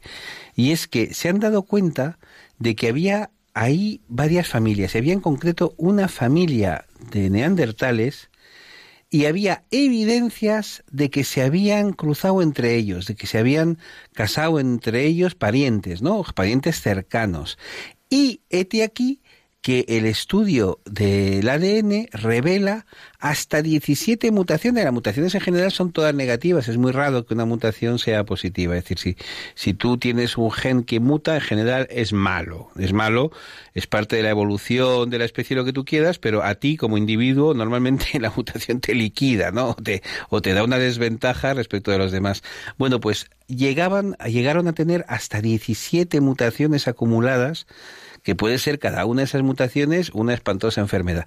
Y entonces se piensa que sencillamente los neandertales desaparecieron porque en un momento dado estaban en grupos demasiado pequeños para asegurar la varia, variabilidad genética, para asegurar el que varíen los genes, el que te puedas casar con alguien que no sea pariente tuyo, que es algo, Javier Ángel, fundamental. Es decir, en la historia de las dinastías europeas hemos visto dinastías enteras abocadas a la desaparición por culpa de la consanguinidad, a base de casarte con el primo y el primo que se casaba con la sobrina, y es lo peor que te puede pasar. ¿Y sabes de dónde, de dónde viene muchas veces eso? Del orgullo, por ejemplo, ahora que estamos hablando en España del tema de los nacionalismos, de los separatismos, ese orgullo absurdo que dice, ah, no, yo no me puedo casar con alguien que no sea de mi estirpe, de mi pueblo, de mi raza, que no sea ario, o que no sea catalán, o que no sea vasco, no sé, ese tipo de cosas. Bueno, pues ese tipo de locuras a lo que llevan es a lo que se llama la endogamia, y es que te casas con tu primo, te casas con tu madre, te casas con tu hermano, con tus hijos, lleva a un auténtico desastre, a una autoliquidación de una estirpe. Y fíjate tú si la iglesia es sabia, más por vieja que por iglesia, que en la Edad Media estaba prohibidísima, prohibidísimos los matrimonios consanguíneos. Es decir, tan prohibidos... ¿Hasta, hasta qué grado más o menos? Hasta el grado séptimo, quiero recordar. Se- séptimo, que es, es, lejano. es lejano, es lejano. séptimo grado. Pues no lo, no lo toleraban. Y de hecho, eh, cuando era necesario por una cuestión de alta política, como podía ser pues casar la heredera de, de León con el heredero de Castilla, o casar pues es unos primos eh, segundos como eran Isabel y Fernando, pues claro, se pedía licencia a la autoridad que da el Papa o que da el obispo, decía, hombre, mm, es que realmente esto es importante, se trata de unir España, se trata de unir los reinos de España, hombre, mm, si nos impides este matrimonio, esto es un desastre.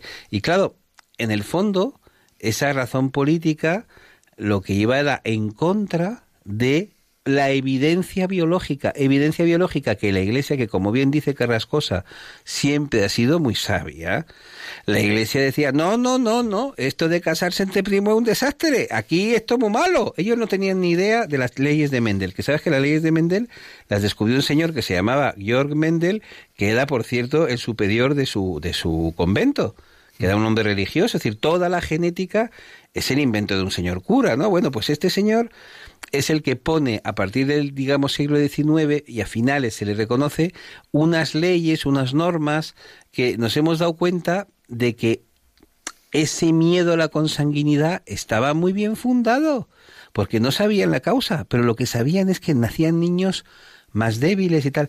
Y fíjate tú, mm, yo por ejemplo, a mí me gustan los perros mezclados, me gustan los perros, no me gustan las razas puras. Porque para crear una raza pura, tú lo que tienes que hacer es eh, cruzar cacho, por ejemplo, te interesan las características de un determinado perrito, de una determinada camada. Y entonces tú cruzas a los, a los hermanos y a las hermanas, con los padres, con la una, una bestialidad. Y entonces todos los que no salen bien como tú quieres, los matas, los regalas, los tiras por ahí. Hasta que tú vas consiguiendo el, el- la raza de perro que tú quieres. Es una bestialidad. Es una bestialidad. Pero en este caso hay un elemento, digamos, de selección artificial. Es decir, hay una voluntad que dice, no, bueno, todos los que no se parecen los voy a matar. Es decir, hacer como los nazis, ¿no? Voy a hacer una raza pura y todo Pero eso es peligrosísimo. Entonces, a mí me gustan más que los gatos de, de- de callejón, me gustan más los, los, los, ah, los animalitos, pues eso, que son animalitos de, de su normales, es que no les quitas su variabilidad genética. Los gatos de callejón, que te puedes encontrar en el Cairo, son los más ricos en cuanto a genes de, de todos los, los gatos posibles. Bueno, pues vamos a, dar paso a los oyentes. Eh, mientras tanto, vamos a escuchar una, una canción, porque hace unas horas era el Día de los Enamorados y queremos con esta canción, eh, queremos con esta canción desearles feliz día a, los enamorados.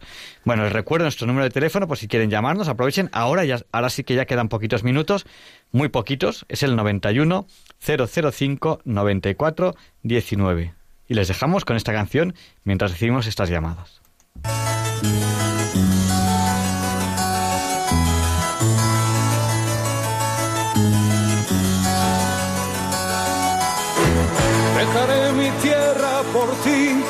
Dejaré mis campos y me iré lejos de aquí. Cruzaré llorando el jardín y con tus recuerdos partiré lejos de aquí.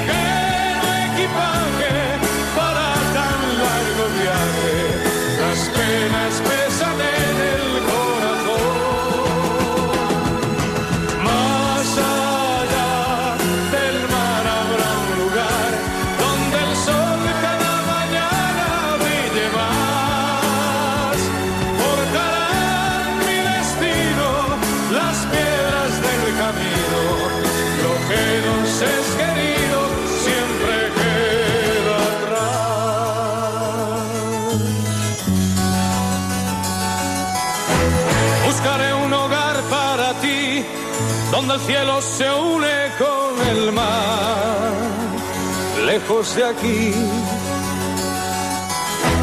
Con mis manos y con tu amor lograré encontrar otra ilusión, lejos de aquí. De día viviré pensando en tus sonrisas, de noche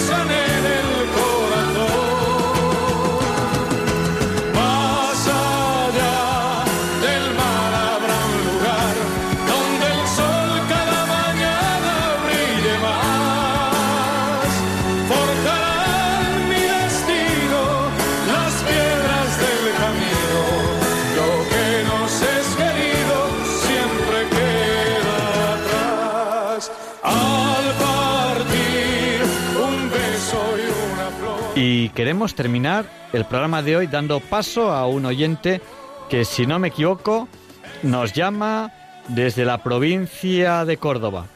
Así que le vamos a dar paso. Hola, buenas noches. Buenas noches. Le voy a pedir, le voy a pedir brevedad, es lo único que le, que le tengo que pedir. Tengo 66, esa canción la canta Niño Bravo y conocí a Alonso en el Pirineo catalán en un colegio de los Mundey. Quiero que haya unidad y el Papa, el director de la sinfonía. Adiós. Muchísimas gracias, buenas noches. Pues tiene mucha razón nuestro querido oyente. Es una bellísima canción que a mí me emociona mucho porque me hace pensar en todos esos españoles que se tuvieron que marchar para buscarse la vida. Y, Y- volvieron, volvieron por su amor. Pues muchísimas gracias por su llamada y terminamos ya el programa de hoy, 15 de febrero de 2019. Si Dios quiere, les esperamos la semana que viene, les pedimos que, que no falten. Muchas gracias por habernos regalado su tiempo. Ustedes hacen radio. Sin ustedes esto no tendría la más mínima lógica. Muchas gracias por haber hecho hoy ustedes este programa junto con nosotros. Les esperamos la, que- la semana que viene, si Dios quiere. Les dejamos con el catecismo de la Iglesia Católica y le pediremos a San Juan Pablo II que interceda por nosotros para que se nos libre del mal. Les pido oraciones por este concurso oposición que estoy haciendo, que me examinaré dentro de dos, tres semanas, quién sabe, yo aún no sé la fecha. Gracias, buenas noches. No nos olviden en sus oraciones.